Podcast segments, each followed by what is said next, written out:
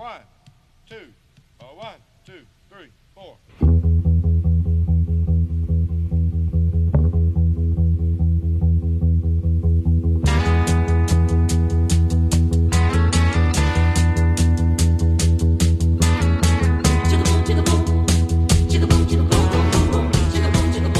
大家好，我是蛋比。今天呢，我们要讲的电影是一部据哈哈说在我们听友群非常呼声高的一部电影，叫《极速车王》。对，就不光咱们听友群，在那个咱们节目留言下也有人留。嗯，那我在先在这儿，我要先讲一个小故事，是一个特别巧合的嗯故事。是哈哈跟我说讲《极速车王》的嗯当天，我们刚刚决定了讲《极速车王》，就有一个听友加我，嗯。我就看那个听友的名字，啊。呃，就是叫瓦岗，我当时没反应过来，哇靠，呃加对，因为因为我当时说了，所有加我，所有加我的人要要写那个看电影就得笑嘛，结果他就没写，啊，然后我又怕人家是 boss 直聘的来，你知道吗？然后当时一共有三位听友加我，我把另外两个都已经拉到听友群里了，我就问他，我说您好，您是？后来他说，然后这会儿他给我发了一句，他说看电影就得笑。啊后来我突然反应过来，这个人应该就是当时在咱们节目底下我说的，我唯一的看见的一个说要讲极速科王呃极速车王的，他那个啊当时留言的名字应该叫瓦岗 ZQ，我记得是。然后后来那个我就跟他说我认识你，后来 这个听友可能吓了一跳，当时跟我说为什么认识我，怎么认识我的？我说这是一个美丽的巧合，我说你很快就能知道了。啊，本来本来应该是周末知道的，但是因为不是有事儿，后来 没录成嘛。我相信他听到这期节目就知道为什么当时我说我认识你了。瓦岗，瓦岗，你听到了吗？这就是我认识的原因还。以为还是瓦岗寨的瓦岗，我就觉得特别巧，要不然我肯定也记不得。程咬金转世，我说程咬金在世，对，我肯定也不记不得，就是因为当时咱们俩刚刚说了以后，我就去跑去看了这条留言，然后他又啊恰好就立刻又加了我，我然后我就觉得啊，我真的是特冥冥之别巧中，自有天意。对，冥冥之中自有天意嘛，对。嗯好，我们现在开始从这个现实中的故事，然后讲一另外的现实中的故事啊，就是我们这部电影，对我们这部电影真人真事儿改编的，对，又是真人真事改编的啊。呃，这部电影呢，其实是基于这个一一种赛车比赛，就是这个勒芒世界锦标赛。嗯它聚焦的呢，其实是这个汽车设计师叫卡罗尔·谢尔比，这里边这卡罗尔是马克·达蒙演的。嗯，然后另外一个呢是他们的他的车手，呃，英国的车手叫肯迈尔斯，是克里斯蒂安贝尔演的啊。就当然这这其实其实一个车手也他也算是汽车设计师，他提了很多宝贵的意见嘛。嗯，对，他是他他也算是工程师、设计师，他是机械师。对呃，对，嗯呃，其实是那个福特二世要求谢尔比去打造一个全新的赛车，给他们投了一些钱嘛，然后希望他们在一九九六年的这呃不是一九六六年的这个勒芒汽车锦标赛上嗯去打败法拉利车队。其实，其实这个呃福特二世就是为争一口气，因为当时 他想收购法拉利，被法拉利拒绝了啊。嗯嗯对，然后最终呢，这个福特 GT 四零在勒芒嗯，耐力赛里边击败了法拉利，对，然后并且他从一九六六年蝉联了三年，就是一九六七年年、一九六八都是冠军啊，四年是吧一？直到六九年，哦，一直到六九年都是冠军。对，但是呃，其实，在六六年这一年的肯迈尔斯并没有被他们承认是冠军，虽然他本来应该是。对，对这应该也是这电影最高潮的地方，对对就出乎意料而且。而且这个也是真事儿，说这个是这个整个赛车史上最大的丑闻嘛，黑幕，嗯对，这也是真事儿。就是呃，相相相当于这部电影儿尤其重点的就在还原这一场赛车比赛嘛。对，对，呃，而且就是这个肯迈尔斯本来他是有机会，呃，证明自己的实力，也就是说本身他是有实力再去参加一九六七年的比赛的。可惜他在这个，呃，六六年的比赛结束大概两个月之后，在一次试车的过程中出事故，然后就去世。对，所以就是特别的遗憾。啊，挺遗憾的，真的是天妒英才。有的时候就是你太牛了，这个可能就是老天爷就把你收走了，收了你的神通，你说？对，人不能太牛，太牛的话就容易被老老天爷收神通。对，对对，上传了，上传了。对，嗯嗯嗯，所以就是呃，这部片子基本上来讲，我觉得可能应该很多男生很喜欢这部片子吧？应该是吧。尤其是喜欢赛车，其实你像我就没有那么喜欢赛车，就是不是没有喜欢赛车，就是没有那么喜欢汽车，就是包括平常的那个街上跑那种汽车，我我也很少研究，就不太喜欢这个东西。就那你喜欢什么？我喜欢变形金刚啊。我以为你喜欢三蹦子。嗯，我喜欢哆啦 A 梦啊，我喜欢钢铁侠呀。那，我喜欢这些。我其实我喜欢的，我喜欢的主要，我主要喜欢比较喜欢电子产品。所以，我我的小的时候就一直在研究电子产品，就没有研究这个汽车，也没有研究武器。然后，我对军事啊什么这个也不是很感兴趣，就是我主要对这个电子产品感兴趣。啊，但是但是我知道好多大部分男生吧，可能都对汽车啊、对武器啊什么都都有一定的兴趣。所以这个片儿应该大家看着还是很爽的，应该尤其是他虽然虽然我对这个没兴趣吧，但是我我经常玩赛车的游戏，尤其是原来有极品飞车那有，就玩极品飞车那会儿。就是后来也年纪大了，也不怎么玩极品飞车了。原来有有有一段时间特别痴迷那个极品飞车，然后它这里边有好些镜头，就是在赛道上跑着的镜头，就特别像极品飞车里边的第一视角的那个镜镜头，所以就特别那那一个镜头我看着就特别爽，因为因为就很像是你在玩游戏的那种感觉。嗯嗯嗯嗯，对。嗯，赛车游戏我也基本上没玩过，我除了在游戏厅里边去开那种，嗯，就是翻盘赛车是吧？那种那种 那种就是他他他他最后主要是为了坑钱的，你就投两个币再玩玩不了多长时间，嗯，然后你想继续玩下去就不停的投币，这所以我看出了它的它的本质，后来我就不去游戏厅玩这个。太贵，嗯，但是极品飞车很有意思，尤其是我大学的时候，大学时候我们当时是极品飞车六吧，好像是热力追踪二，我估计听听这个节目的可能有好多人就玩过这游戏，真的是很经典，热力追踪二真的很经典。然后当时我们就在那个宿舍互相就不同的宿舍之间，大家局域网连着打，然后互相追，还被我们我我们有同学总结出来的这个叫看到即超越原理。就是如果你落后了，你首先要第一步就是要努力的看到前面的那个车，就是你看到它，你就你就能超过它。如果往往是你，往往是你，你就是你落后的是被人家甩的，你根本看都看不到它，你就会输。但是，一般看到它，你就总有那一股劲儿，就是我一定要超越它那种感觉，往往能超越。啊，挺有意思的，叫看看见即超越原理。唉，所以你玩游戏的话，你应该对这种赛车可能还有还有一点感觉吧？我觉得。对，对 就其实这个片子，我觉得但是前面的部分没人给我留下太多的印象，说实话。前面呢？对对对对，我其实是呃到这个。它前面的主要还是叙事为主吧，就是它没有拍那么多比赛的画面。其实它这里边有很多，就是怎么说呢？这种大企业的政治的东西在里边啊，就拍很多这些东西，就是很现实的这些东西。对，这其实挺有意思的呀，这个东西。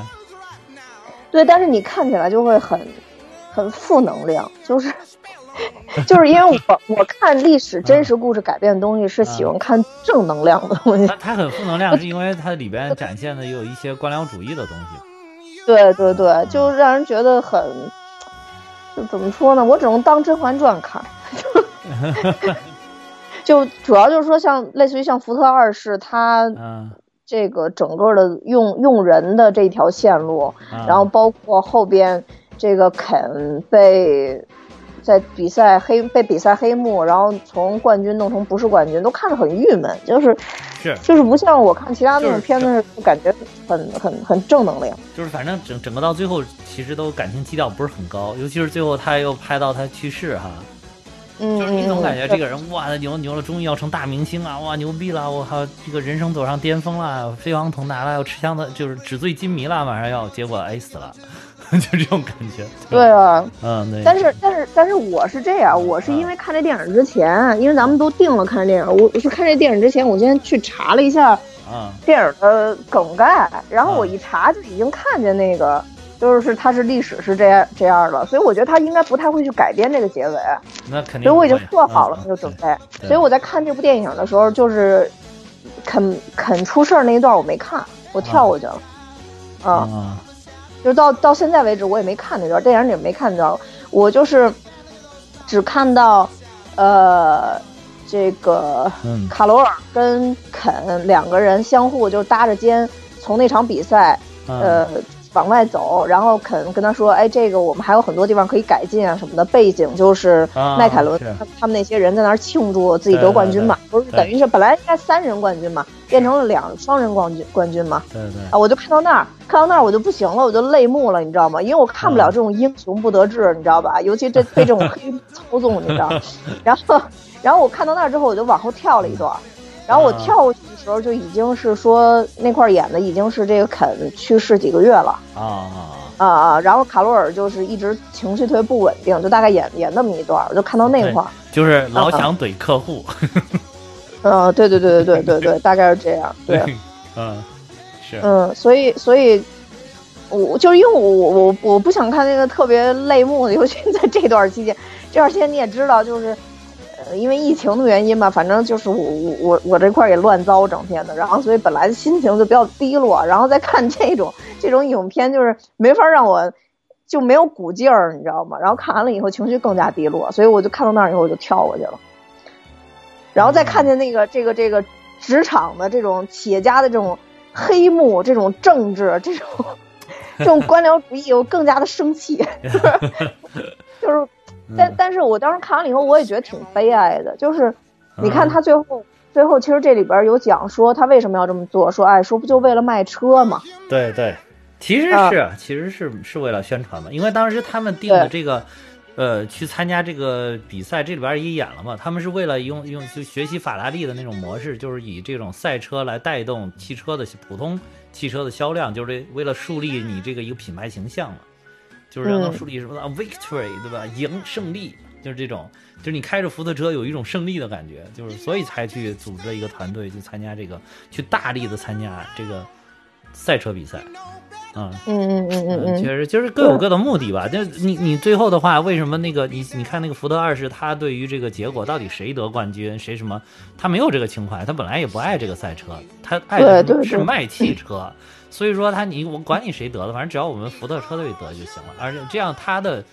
目的是达到的，他商业目的是完全达到了。从他站在他这个角度来讲，其实也没毛病，对吧？你我大老板，对吧？我我这家族企业啊，我不能到我手里边不行了，对不对？对啊，所以我在看这片子的时候，我也在反思，就是到底什么样的人适合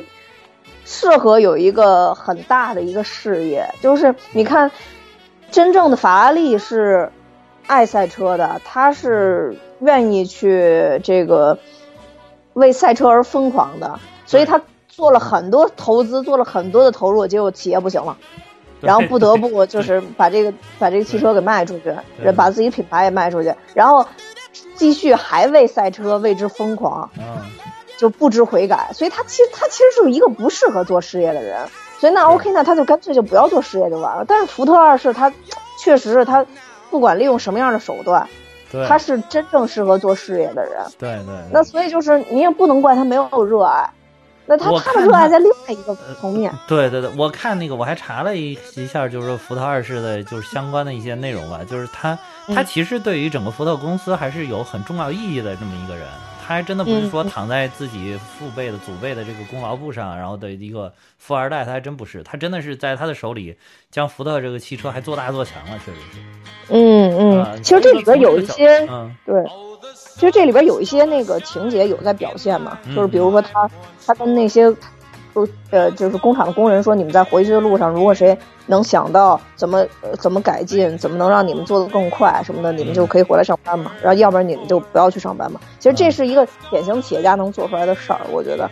就是 就是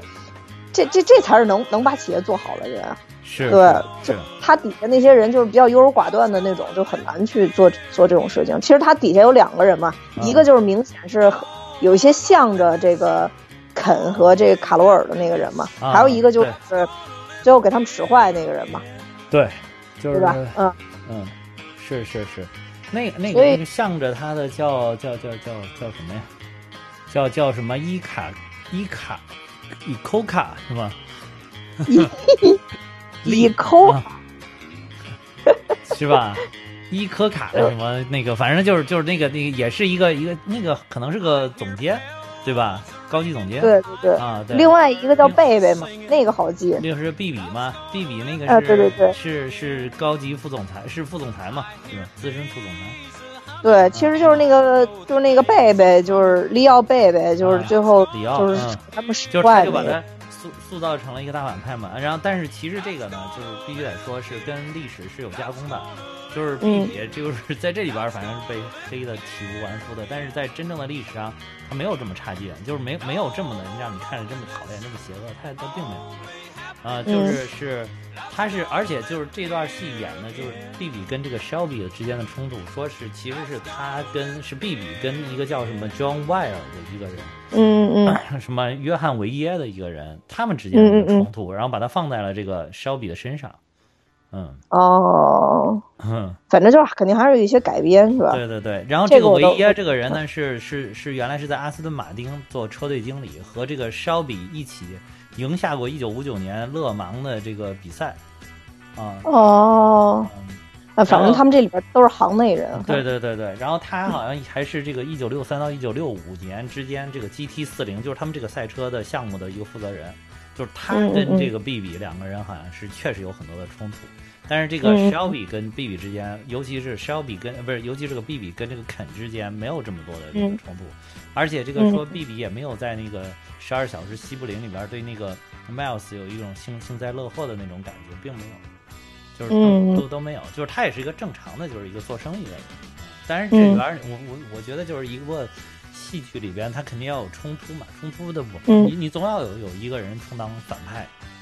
充当这个你的对立面嘛。这增加戏剧冲突，这这个设计也对也对。而且，但是有一点是，就是这个最后去让说三个车一起撞线的，确实是这个 B 比去直接通知的。但是就是 B 比呢，说他也是确实是。因为亨利·福特二世大老板受益的，但至于是不是他提议的，这个我没查到。但是就是说，确实是大老板在大老板的授意下，然后他就去办这个事儿了。嗯嗯嗯。所以啊，所以说这个很复杂，就是去真实的历史到底是什么样，这个可能完全无法，任何的历史都无法完全的还原真相。但是大概就是经过这么一加工，反倒觉得很好看，倒是觉得，嗯。但反正唯一确定的是，这里边肯定是有黑幕的，因为本身确实肯迈尔开开的那个那个是最快的。套圈了，他都套人家第二名一圈了，他硬等了人家一圈时间呢，其实是。对对对对对对对。然后所以就是这一块就让人看着觉得特特别不爽嘛。对对。但这里边其实有一个大家熟悉的名字，就是这个迈凯伦。啊。嗯，对，就是布鲁斯迈凯伦，这个大家应该是知道的。就是也叫麦克拉伦。这个是也是这种超跑汽车的这个创始人，这个公司这个这个这个车品牌的创始人就是他，就是这个夺冠的这个这个人，嗯，对对对，就是这个。关键是很奇怪，为什么就是他们三个人撞线，另外两个都夺冠了，就没给他？对，所以就就是就是你要说是你要说是你要说是他们那个车，他解释不就是说相对靠后嘛？但是你应该只有一个人相是靠最后的，那为什么两个人都给了？他应该不是应该分出来冠亚军、冠亚季军嘛？就是那你应该是，就是这这个我还真没搞明白，这个为什么两个人获得就就没给他，就搞得很刻意的样子。这个是不过这个是真事儿，就是确实是那两个人是同时登上了最高领奖台，但是他没有，就是肯没有，肯 Miles 没有，好奇怪。就是他这里边解释就是说，因为发车的时候肯 Miles 的车是在最前面，然后那个后面的车他们是在后面，所以说。这个 Ken Miles 因为呃同时撞线，等于说其实他是慢的，因为那些人是快的，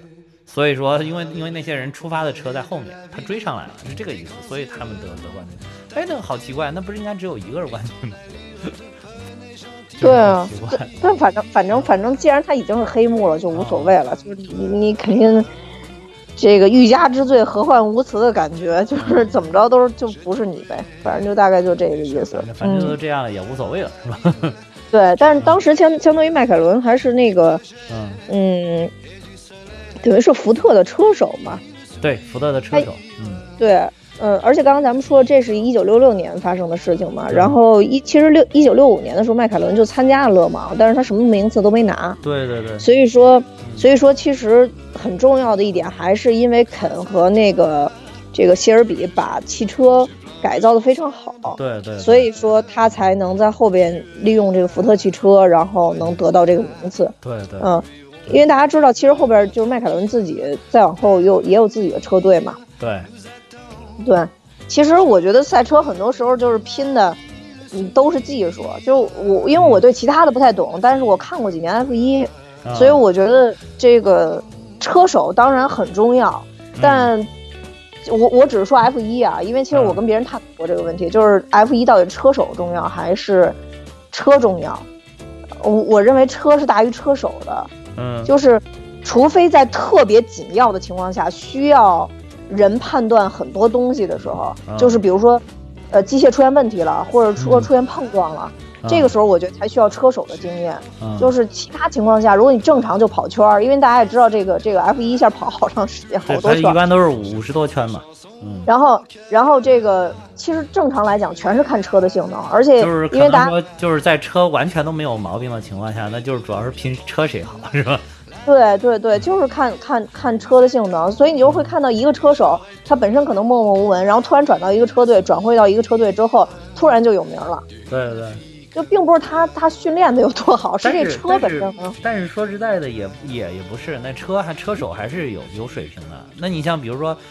原来舒马赫在的时候都是法拉利车队，但是舒马赫就他夺冠夺的就多，然后同时法拉利车队当时跟他一起搭班有巴里切罗就不行，就得夺那冠不一样啊，这个这个从从 F 一角度来讲的话，车里就本来就是就是车队本身是有一个指定的主车手，一个副车手的。啊就是有配合在里边、是吧？对对对对对，所以就是有的人就是也不能说人家是千年老二吧，但是有很多这个 F 一车手转会都是因为嗯他本身是二号二号人物。就是甘当绿叶型的是吗？有些。对对对对对对对对，因为因为我特别不懂啊，但是我觉得应该是肯定是还是都有的。任何一个体育竞技，这个对于人的这个要求还是专业要求还是很高。但是至少我知道说那个，说是这个好像 F 一他整个人要出汗要出五斤呀，还是要五对五就是斤汗？好像说五斤半的 F1 汗，就是 F 一就是一赛完车以后，般人的。一般人的身体根本承受不了这个出汗量，那必须得是这种高强度训练出来的这种专业的车手，才可以承受这个量。还有就是说，这个车的扭矩极其之大，F 一就是一般人的身体可能根本承受不了这个扭矩。嗯，因因为其其实是这样，就是嗯你看 F 一车手这个上车下车必须要先称重，就保证你的保证你的那个体能安全。嗯就是你说这个，因为他的一般人都承受不了这个这个体能，就是他大量出汗。对。对对这个里两方面原因，一个是因为长时间卧在那个里边儿，另外一个是高强度要控制多种机器，啊。所以他本身这个又又在那个强？对，精神很紧张，又在强推之下，所以他的那个、那个，就像你刚刚说，他扭矩很大，他身体承受嗯。要承受这个压力，就车的压力。对。但是其实因为 F 一本身它车内保护已经很好了，嗯但是它里边的操作，说实话，我觉得过于复杂了，因为我我有研究过那个 F 一它那个操作我看盘他那个方向盘全都是按键，按这个按那个。对对对对啊对，就就过于复杂，所以所以你想，就是它的，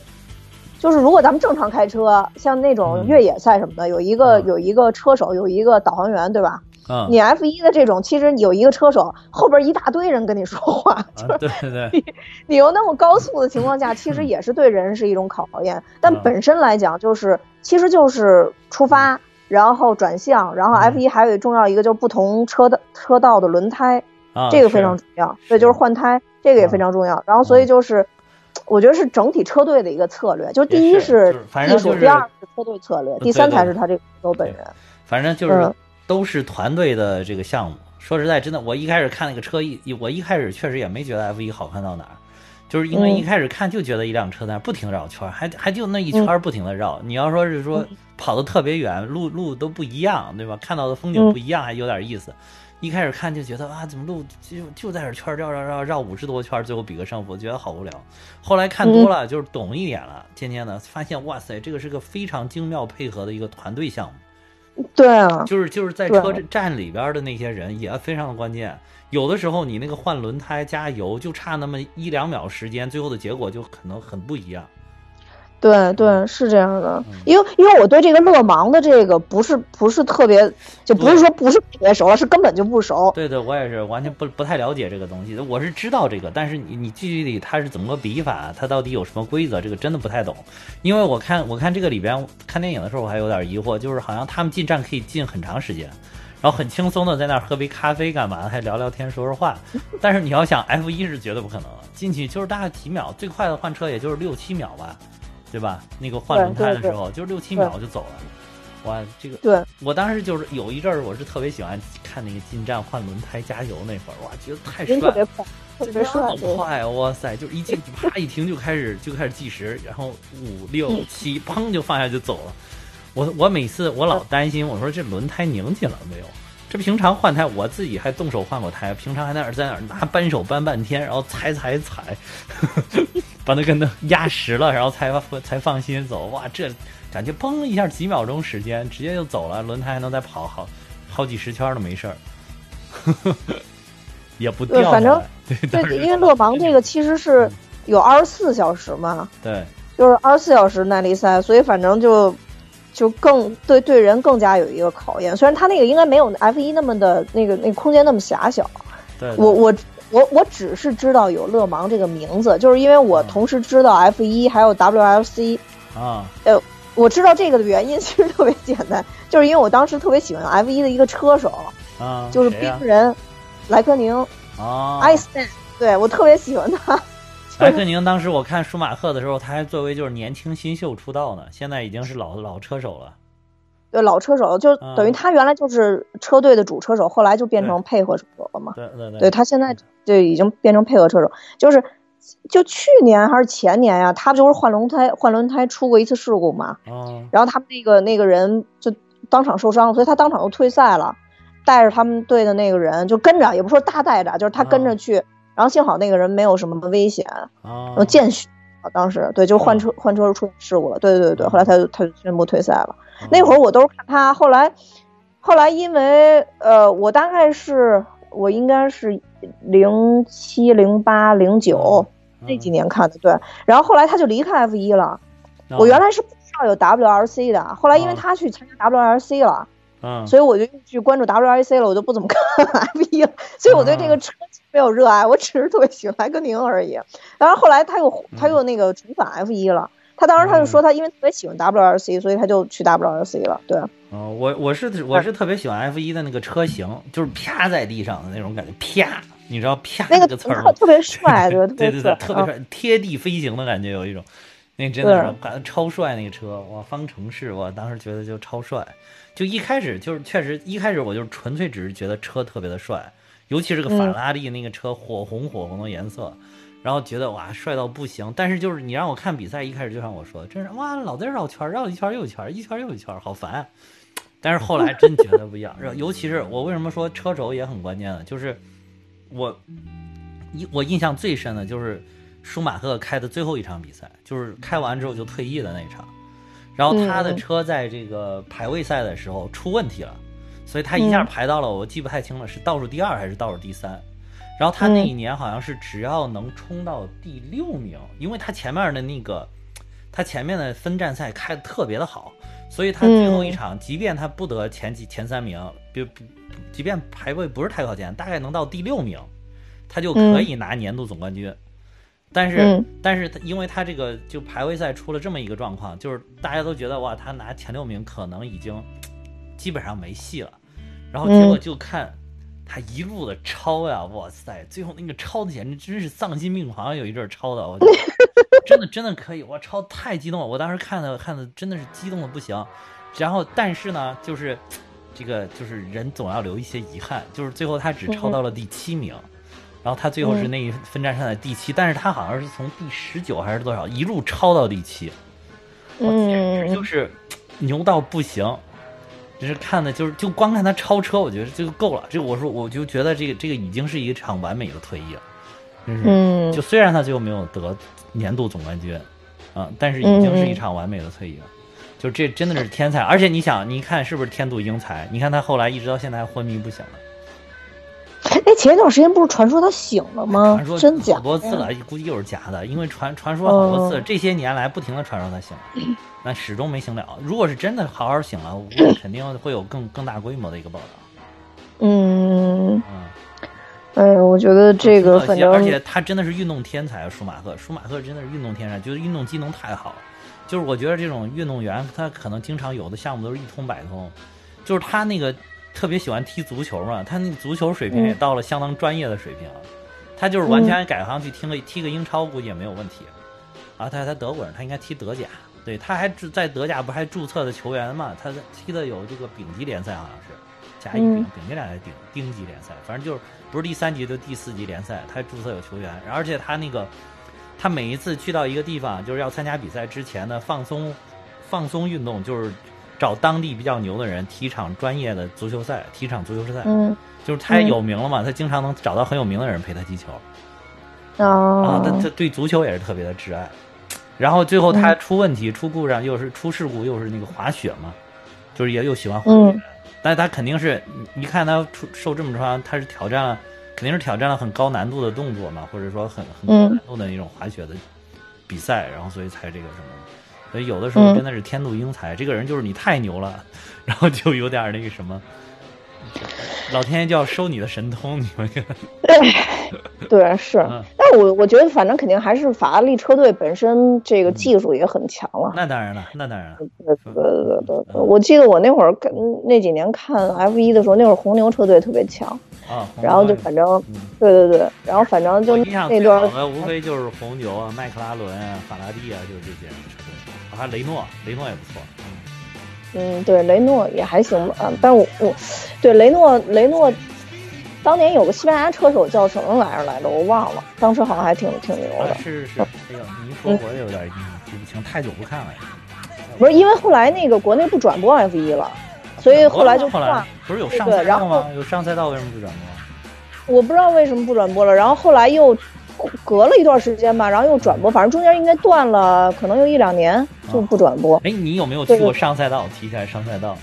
没去过。他当时特想去，哇，对，然上赛道也是特别的。我我原来就是上赛道刚开没多久的时候，我去上赛道体验过一次。就上赛道有一个项目，有一个游玩项目，就是你坐在那儿。他当时我去的时候，我不知道现在是不是啊。就当时我去的时候，应该是奥迪赞助的，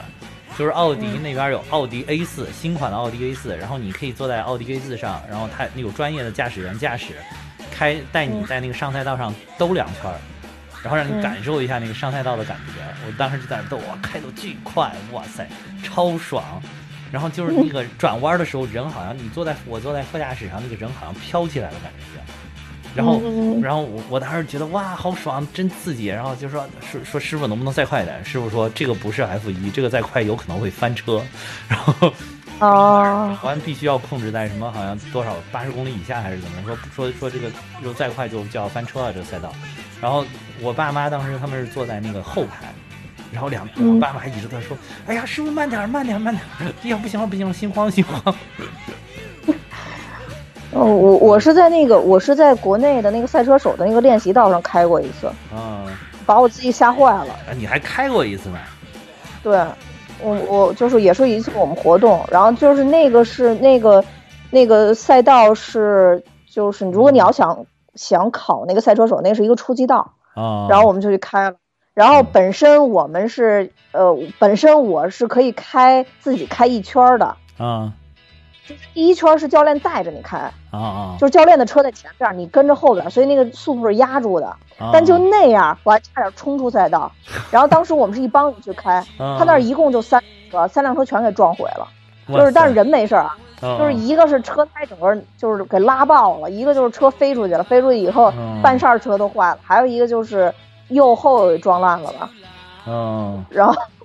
对，然后我是我是自己开的时候是比较靠后的，后来我看到那个情况，我我实在是不敢开，我本来就胆儿小，然后后来那个我就说我说我不开了，后来我就放弃了。当时我们有两个人放弃了吧，我是其中一个。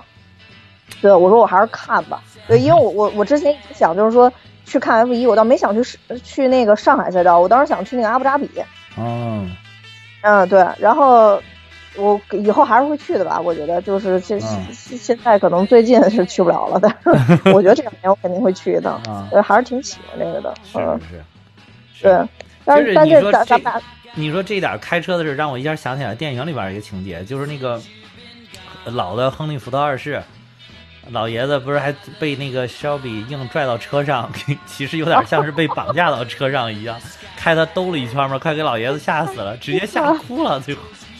我觉得最后那点哭的我都快笑死了，突然哭起来了，特别搞笑。然后他就说嘛，说当时当时肖比的台词那个词儿就是说嘛，说这个，嗯，说说说你看这种车并不是谁都能开的，啊，他需要很专业的人才能驾驭。对啊，他当时这么说的，所以就是我自己去体验一下，感觉好像真的是啊，这个这个不是说，因为你看起来好像很容易，不就是车开车？咱们平常也在车上玩，有的时候在那个也不是在车上玩，就是也在车上开，就是有的时候你到街道上那个，有的想潇洒一把，开的也稍微快一点，对吧？尤其在没有拍照的情况下，那这个，但但是你要达到超到那种程度，就是达到那种程度的话，那个速度已经不是所有的人都能驾驭得了的。对啊，是啊，然后对说到这儿的话，就是其实这个电电影刚开始的时候，我当时有点懵，就是因为只知道剧情嘛，但不知道这里边这个呃这个相当于这个谢尔这叫什么谢尔比这个人到底是怎么回事儿。对，因为其实一开场本身，我觉我设想这个电影应该是肯迈尔斯在开车啊啊，但其实这个一开场是这个谢尔比在开车，你知道吧？其实我觉得这个谢尔比也是一个赛车手，其实是。对，但是他因为有有心脏病嘛，是，然后所以就是这样的人本身应该是成不了车手的，对对对。但他其实还是拿了很多大奖，对对对，而且还刷新了就是美国的一些这个世界纪录，这个这个，对对对，刷新了一些世界纪录嘛，对吧？Shelby 也是一个大牛，说 Shelby 的传奇程度完全不亚于 k e m i l e s 然后他这个说他七岁就患那个心脏瓣膜疾病。就心脏瓣膜，我估计应该就是说，因为我外甥女有一个类似的疾病，估计说应该就是这个心脏瓣膜，就是它等于是你的那个左心房、右心房中间不是有一个壁嘛，然后你那个壁没有闭合，就是它两边的血会流通，你知道吗？就是就是有的有的小朋友刚天生出来会有这个毛病，然后长长长长长长到一定程度，它是会那个长长住的，就是愈合，就是中间那个口开的那个小口长着长着长着它就长起来了。血就不会乱窜了，但是如果是没有的话，其实就要通过手术，然后把它给给做做出，就是缝合起来，就把那个中间给它挡上。就我们正常的人就是都是挡上的，那我估计他这个瓣膜手术估计也是瓣膜这个疾病，应该就是这个问题，就是他没有挡上。如果没有挡上，就是到了一定年纪之后，你会非常的危险。你没看他那个他那个心跳不能加速到一定程度嘛，就不然会非常危险。然后我我那个外甥女当时做手术的时候就。是个非常大的手术，需要让你的心脏停跳五分钟，就是然后把你的血液导到 一个代替心脏跳动的一个机器上，然后通过这个机器压缩你的血液，然后维持你的生命。然后，但是为什么只能停五分钟？说如果是停超过五分钟，心脏就你怎么着它都不跳，你就真 over 了。嗯嗯嗯，所以就是必须要在这五分钟之内把这个手术完成。啊，就是是个很很很严重的一个疾病，其实是。嗯，所以说等于说他就 Shelby 就是这个，然后可能当时的医疗水平没有现在这么厉害，就是当时他也没有办法完全治愈呗。然后但是他还是就是有夺取夺取过 F 一勒芒等很多比赛的大奖，然后刷新了十六项美国和世界速度纪录。嗯，而且说他是那个五九年他夺冠的是第一个在这个勒芒二十四小时比赛上拿到冠军的美国人，好像是哦。反正总之也是一个非常传奇的人物，对，非常传奇的人物。而且他，你知道他还有个特别传奇的是，就是在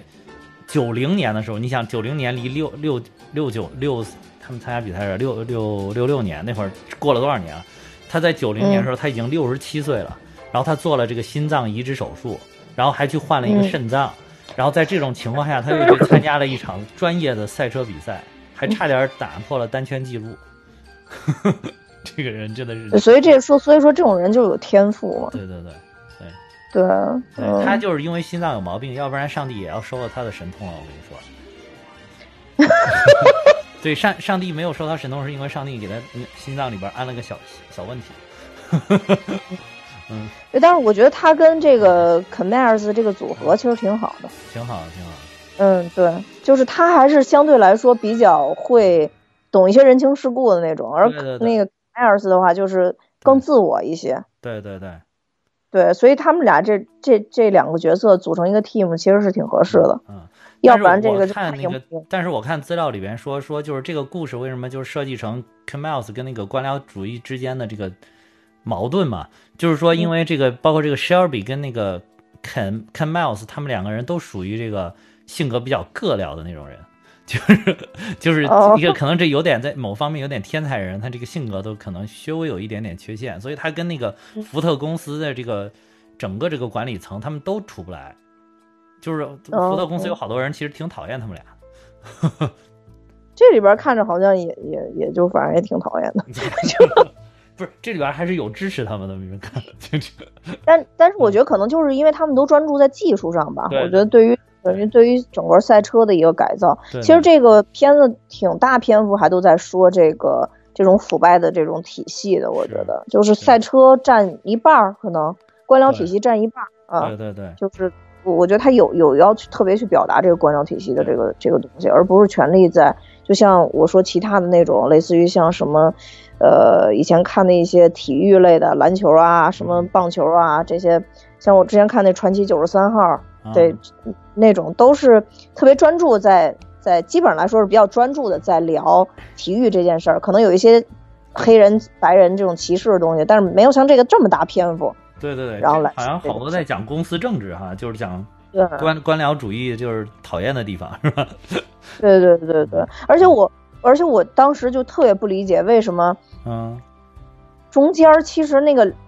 里奥那个利奥贝贝已经马上就要下台了，就感觉他就他管不了这里边的事儿了，然后突然就又又被提升到啊，对对对，就就总管这个车队，对而且就是非特别不要脸，然后采访的时候都说，哎，这车都是我参与设计的，什么乱七八糟我连我连转速是开到多少，我们这个整个的高管团队，我们都要负责到底，对吧？我要规定这个转速是多少，但其实就是恰恰是最后这个 Shelby 举了个牌子，说你可以开到七千转，然后他才赢得了比赛。最后，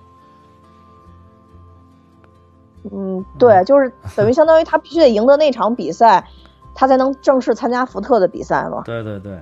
对吧？因为而且而且我当时觉得特别感动，就是那个我一开始觉得那个谢尔比是一个比较比较怎么说，嗯，呃，也是个就是小老板那种感觉吧，就比较看重利益的那种。但其实当时他为了肯梅尔斯能参加最后的这个勒芒，然后他说如果肯在这个试赛的时候输了，那我就把所有的财产相当于卖，就是被福特收购。这就是因为他自己有一个小的汽车公司，其实是，然后他等于跟他签了个对赌协议，嗯，对，而且福特其实是能看上他这个公司的，因为能看出他的影响力嘛，他的影响力还是很强的。你看那个这个 e r s 去参加比赛的时候，其实能看到其他人都是在围着这个谢尔比，就觉得遇到他都特别荣幸，让他签字啊什么，就跟他以前的战绩也是密不可分的。对对对对，名人嘛，对对嗯对，名人对。但这个这个肯其实也不负众望嘛。嗯，一开始就是他还算，因为我觉得肯特别逗，就是看起来很有个性，但他真正比赛的时候非常有团队精神，就是是团队让他是做什么就做什么。对对对。啊，我觉得这个简直了。就包括他最后那个什么的时候，就最后他并线冲过的时候，也是，就是他等于最后选择了，还是选择了跟这个管理层的一个妥协嘛，跟那个公司的一个妥协。对，对对对对对，就是按要要按咱们觉得，就是平常这么个料的一个人，看着屌屌的一个人，那么他妈老子管你呢！我靠，我今年的冠军我就要定了，对吧？然后嗯嗯嗯，对的，然后一般是不管不顾，就是等于我我先把自己爽完了之后，咱回去再说其他的。就是一般会这么处理，但是但是其实他没有，他每一次就是非常按照这个管理层的意见来搞。比如说，那个他规那个呃 Leo 规定的说五千转，他就把车开到五千转，即便落后了他也不加，呃，直到这个谁 Shelby 告诉他你可以开到七千转，他才如如脱缰的野马一样，对吧？完全释放而去。对对对，就是我觉得就是他本身自己一是有自信，嗯，二是就特别特别有这个大局观，对对，就是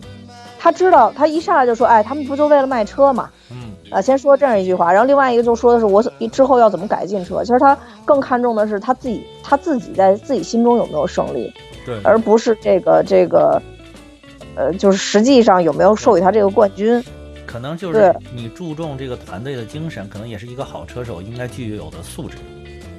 对对对，没错没错。但其实看他明显就有实力嘛，因为其实他去勒芒之前，他试赛那个那个戴托纳，就那个那个比赛，达托纳、西布林两个，因为这个都是非常有名的赛车比赛，就是说他是最有可能在一年同时夺三冠的人，就是他是最接近这一战绩的人，就至今过去了这么几十年了，至今没有人能够再一次，至今没有人能完成这个壮举，就是没有人能一年说在这三个赛车是赛事上全部都夺冠。他要不是因为黑幕，他就完成了这个伟业了。这一伟业，对对对对，而且其实我觉得，在因为那个谢尔比其实已经在这个世赛，就是这戴托纳的这这场比赛上已经赌上他自己了嘛。对。然后，所以他后来也疯了，跟他说七千转，因为当时说七千转可能有一些危险嘛。对对，因为说对他那个车可能车受不了，主要是。嗯，对对对对对，但是两个人就都疯狂了。对，也有可能就是那个刹车片最后刹不住嘛，就是说说是有危险的。嗯，对他之前出过一次这样的事儿嘛，其实电影里边也有表达嘛，就刹车片刹不住。对对。然后我当时以为他那那那块就要什么受大伤之类的，来一段什么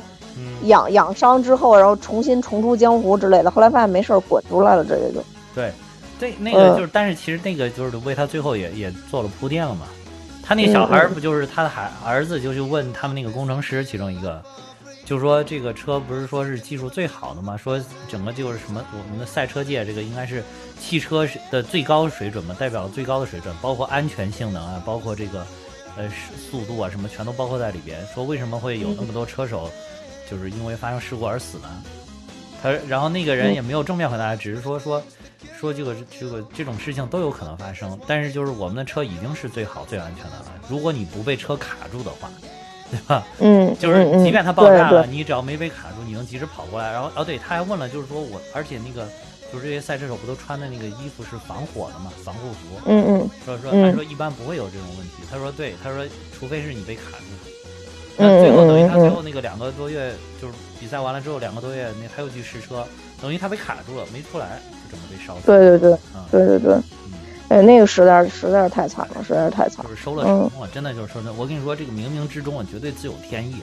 就是人不能太厉害了，就是你一定在某方面有缺陷，就是老天爷都是平衡的，就是他赐给你的东西一定是平衡的。如果他把你所有的都弄太好，那恐怕就是很很早就要把你带回去了。嗯。哎，那这么说，我估计我应该还是挺长寿的。长寿的，我们的就应该寿命还行，就是这都我们的应该都是正常寿命，都是正常寿命。对对对，不会提早收我们心里还舒服点。对对，不会提早收我们的神通了，我们主要没神通可收啊。嗯。然后这里边其实还有一个就是挺让我感动的，因为刚才，嗯，其实咱们说到最后那场赛车，因为它这里边其实最最集中的就是三场赛车，一场就是。这肯奈尔斯在里边亮相，其实跟谢尔比在里边有个沟通，让观众知道他们两个是一个什么样的关系。就第一场他带他儿子去那个比赛，对，然后第二场就是刚刚咱们说的勒芒之前这个这个比赛，然后最后一场就是对达斯纳，对，然后另外一场就是那个勒芒这场嘛。其实勒芒这场还有一点，我觉得让肯放下的就是法拉利当时向他脱帽行礼这块儿啊，是是是，呃，那块我也挺感动的，对对。嗯，就是他是真正赛车的人，他知道是怎么回事。对对对对，法拉利这个人就是恩佐法拉利，我也查了一下他，他他就是这个法拉利公司的创始人嘛。然后他是就是完全聚聚焦于这个，他就是有情怀的人。用咱们的话说，就是有有情怀的人。情怀就是在赛车，就是想让自己的车跑得又快又好，然后自己的车队永远拿冠军。所以他把所有的钱，就像你刚才说的，全部专注在改进赛车上，所以以致导致公司经营的不是很好。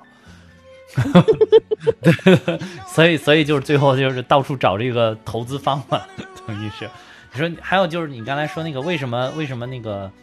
就是福特，呃，就是谈判失败会刺激到这个亨利福特二世？一方面呢是这个恩佐法拉利呢，就是确实羞辱了这个亨利福特二世，然后其中有一句话是真的，就是他那里边台词儿大部分都是编的，但是有一句话是真的，就是说，他说说让你你你把这话带给你们老板，他永远赶不上他爷爷。这句话。就是一般这种自尊心很强，尤其是事业有成的人，特别受不了这种。就是你怎么干，你人家都说你超不过你老子，他还特别受不了这种。所以在这个这个老头法拉利这老爷子就抓中了他这一点，这么就说说你你你无论如何你赶不上你爷爷，就一下就刺激了他。另外一个我发现还有一点，就是光去谈判这个谈判的费用，就是允许法拉利跟你谈判的这个费用，居然就花掉了三百万美元。所以，而且消耗掉了福特公司九个月的时间，等于最后竹篮打水一场空了。所以这个也也导致这个亨利·福特二世有点受不了。当时三百万美元是很大一笔数啊。对，是。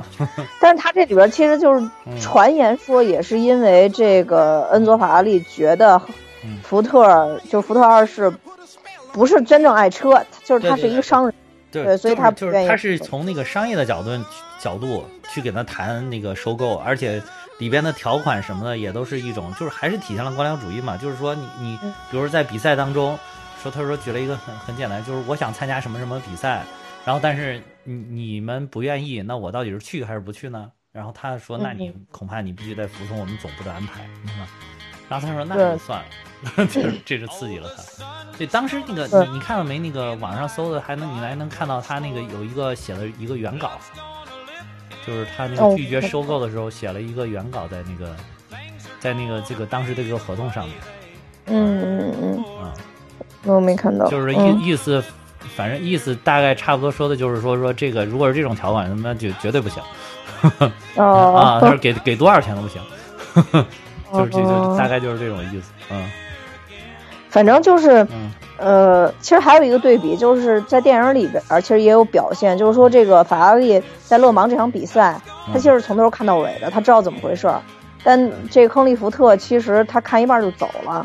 直到这个比赛结束的时候他才回来，就快结束的时候才回来。对，嗯，对，嗯，对。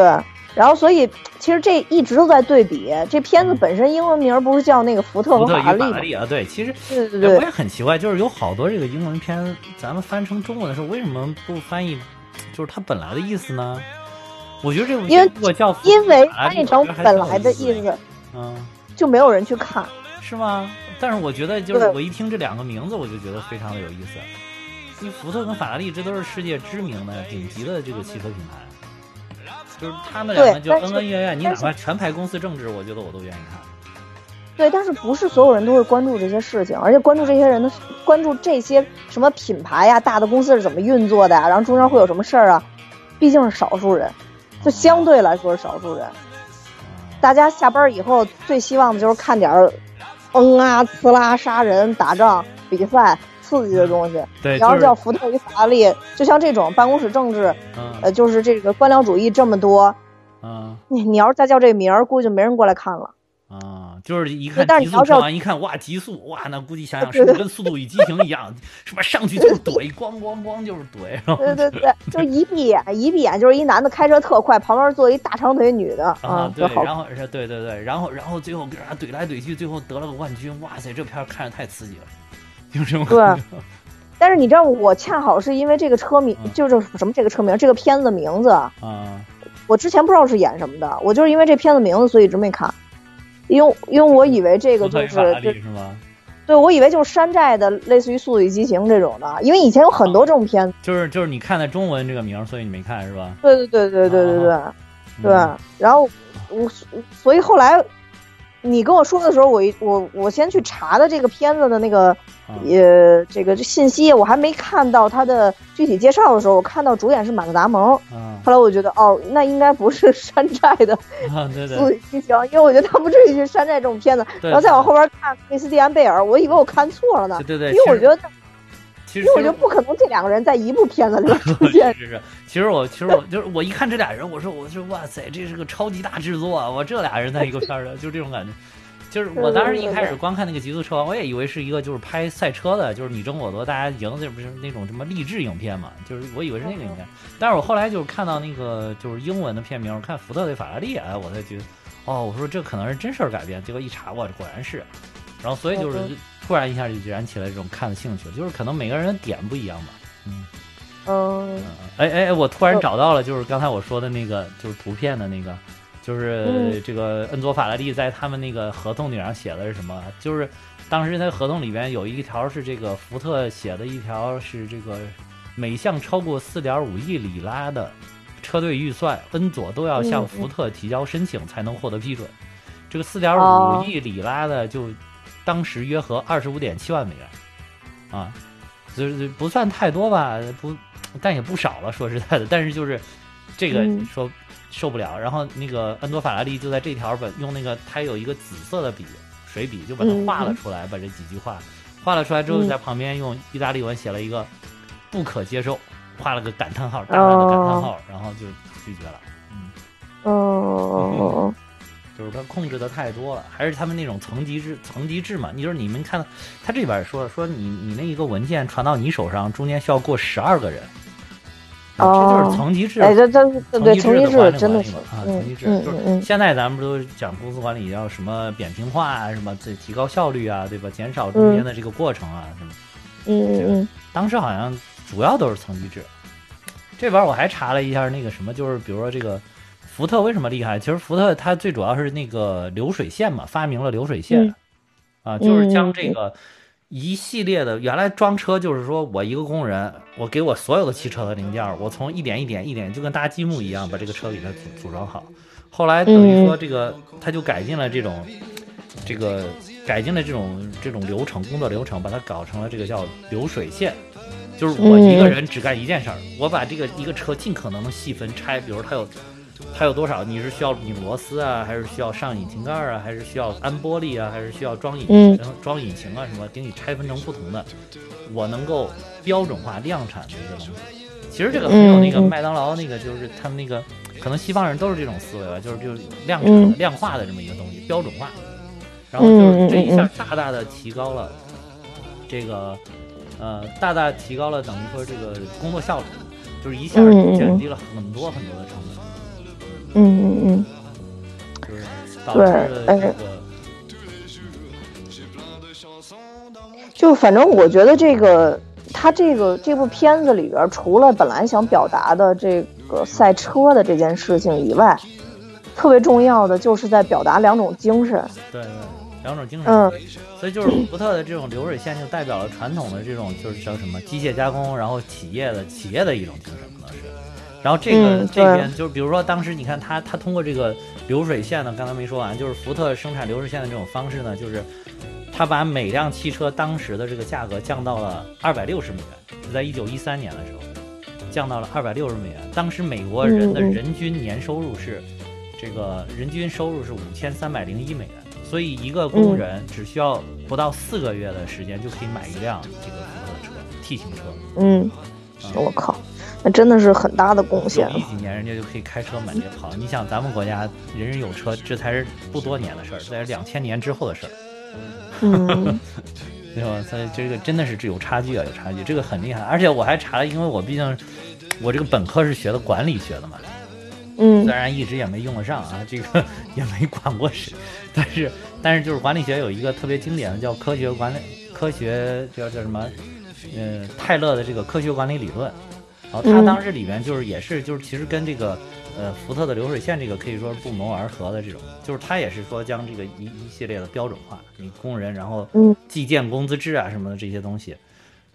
就是嗯。啊、因为太久太久不学这个东西了，有点淡忘了，可能讲的不够准确啊，但大概是这个是这个理原理，嗯，嗯，对，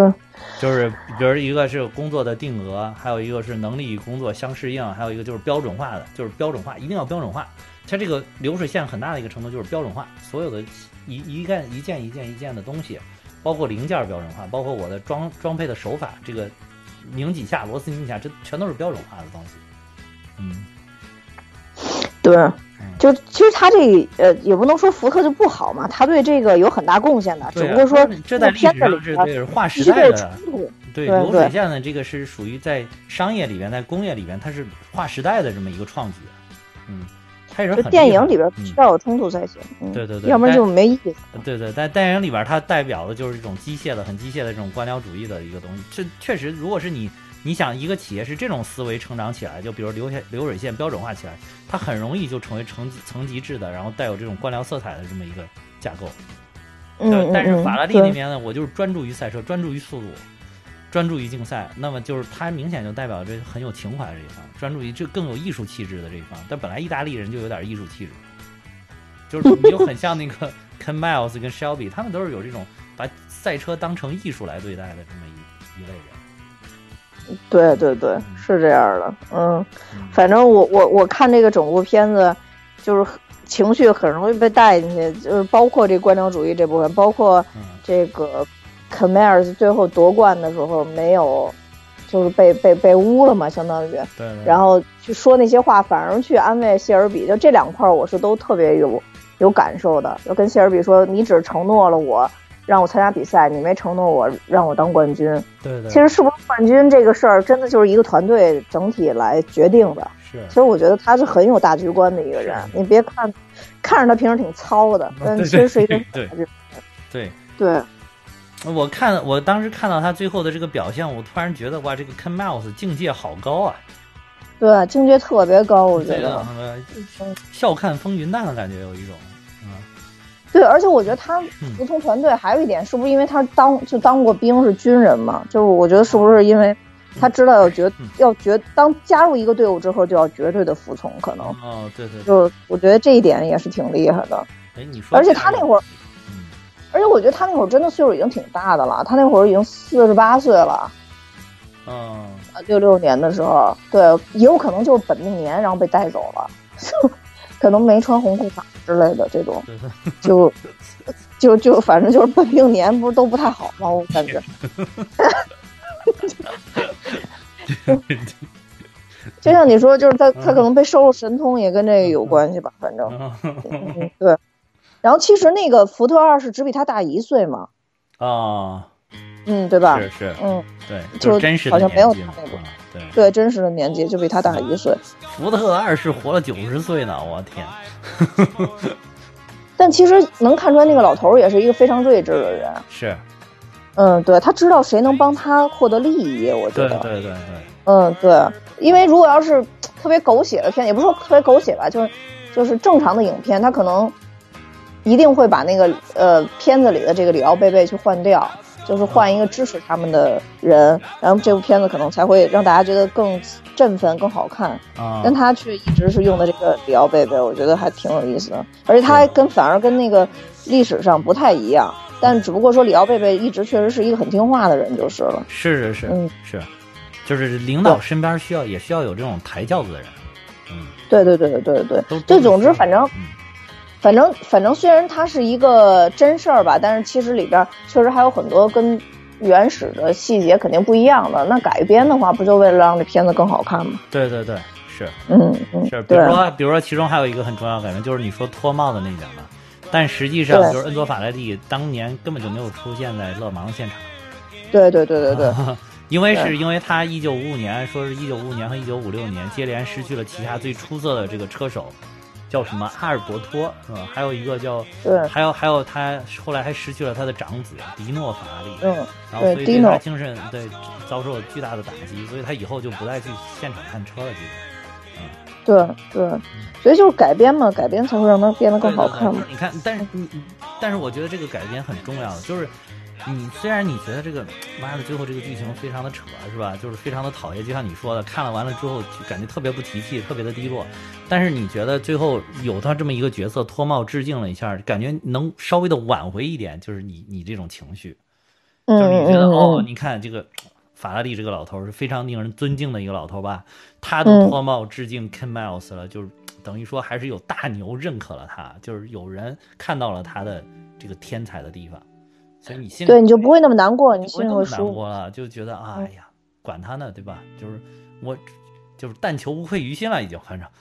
嗯嗯嗯 对啊嗯，对，就是那种嗯感觉，就就还好吧，就这样吧。对对对，嗯嗯，所以整部整部片子看出看下来以后，我就是因为有可能第二泪点我跳过去了嘛，所以就是唯一的泪点就是他跟他说你你就是肯跟谢尔比说你带我来比赛，但是你没承没有承诺我让我当冠军，我就看到这儿泪点了。啊，然后其他的就还好，嗯就是整整部片子对我触动没有那么大，就不像我以前可能推荐或者介绍的片子没有触动那么大。我前两天还又看了一遍那个弱点，因为那天大敏子不是在群里说、是说讲讲弱对的，点嘛，我我没想到资深看了十几遍这个我们的资深听友大敏子居然没听到我们讲过这个，假听友，真是他他自己暴露了，他自己暴露了自己。对对对对对，暴露了暴露了，怪不得让他一发言的时候那么怂，还去厕所呢，肯定看词儿去了。怕怕说错了被发现是假听友，可能过来卧底的。对，嗯对，那弱点嗯怎么了？你看那个怎么了？我就觉得可能像弱点这种就更平淡一些的片子，可能会更触动我吧。啊，嗯，对对对，就是它它更多的聚焦于在于一个，呃，还是相对来说更平凡的一个一一个人身上，尤其是前段啊，那还没有出名的时候，可能更让我觉得触动吧。尤其那个弱点里边不是有一个情节，我记得当时我们也讲过，就是说，呃，那个男主不是个黑人嘛，嗯是个黑人孩子嘛，嗯然后桑拉布洛克演那个角色就跟他给他给了他一间屋子，嗯，然后有一张床，然后就跟他说从现在开始你就住这儿吧。嗯然后那个男主就说：“我特别开心，这是我第一次拥有。”桑拉布洛克就问他说：“第一次拥有自己的房间吧？”因为他知道他原来母亲吸毒嘛，他们好多个孩子没。然后那然后那男主特别兴奋说：“不是不是，说我第一次拥有自己的床。”啊而桑拉布洛克就强忍着那种泪就那种心里的那个对心里边难过还有泪水，然后就说好吧，那你就在屋里你你就享受吧，然后他就出去了，然后那小男孩特别惊恐，以为他就是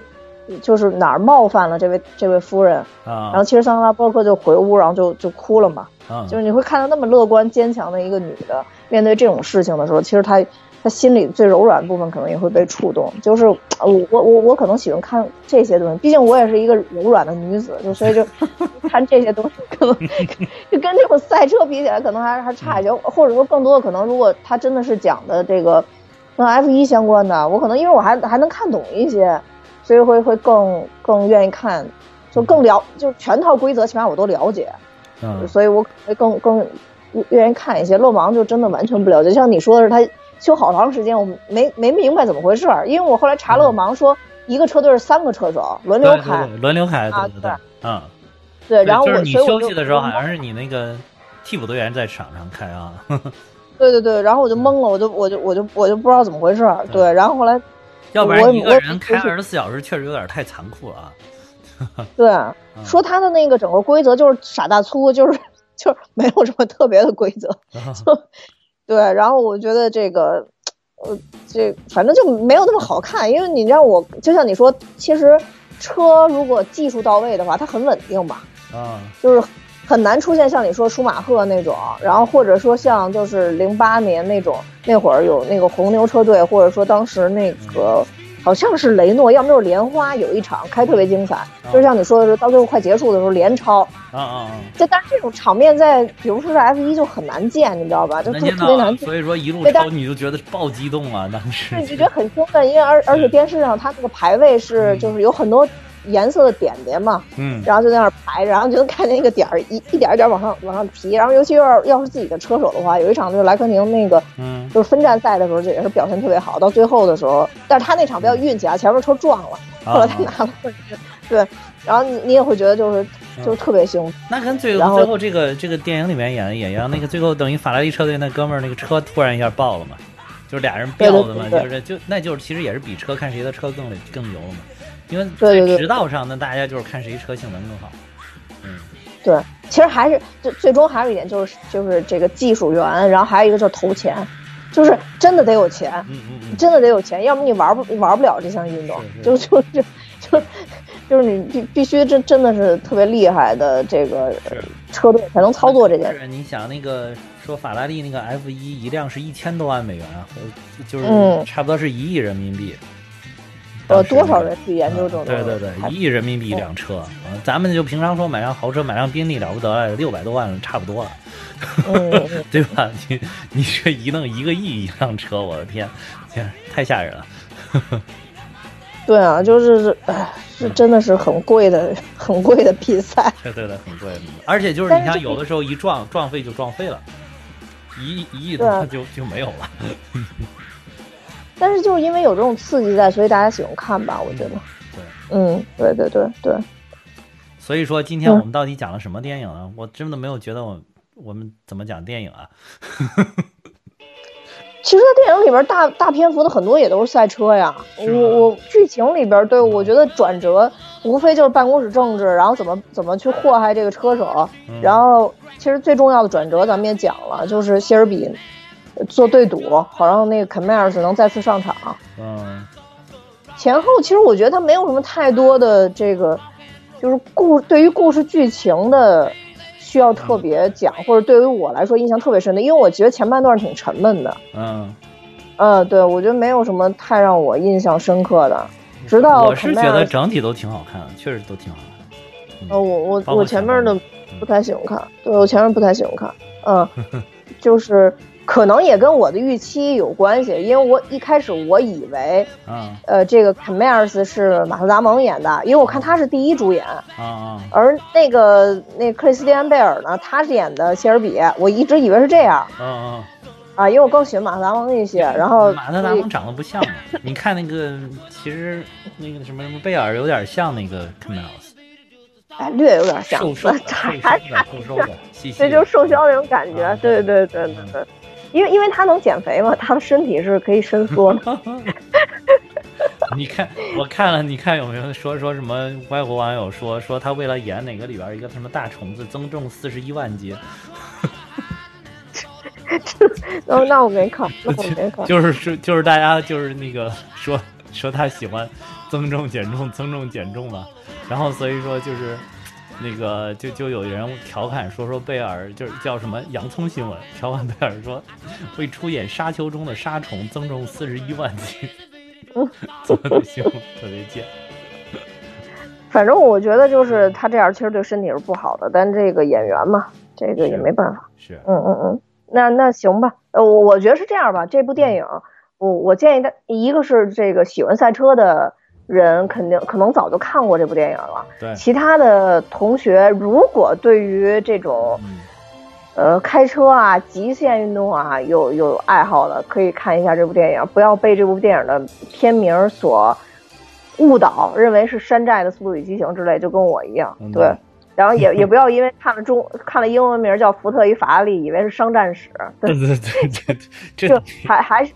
对还照你这么一说，等于这个照你这么一说，等于说这个中文名字跟英文名字都都没有可取之处。呃，就不要不要因为一部片子，然后就是不要因为一一部片名，然后就错过了一部好影片。其实到最后确实还是不错的，嗯，都不错，都不错。你要让我说，就是从头到尾都不错，嗯。确实挺好看，嗯嗯嗯，不愧是一部评分八豆瓣评分八点多的一部影片啊，真不错。因为真实的故事，大家总看起来以后会更加振奋一些。对对对对，精彩，嗯，对，精彩。对对对对对，嗯，好吧，那我们今天就到这吧。好，嗯，那我要跟大家说，我们现在也有自己的听友群了。呃，如果大家有兴趣的话，可以看我们的节目说明，加我的微信，然后会把大家拉到听友群里。那我们今天节目就到这儿，谢谢大家收听，拜拜，再见。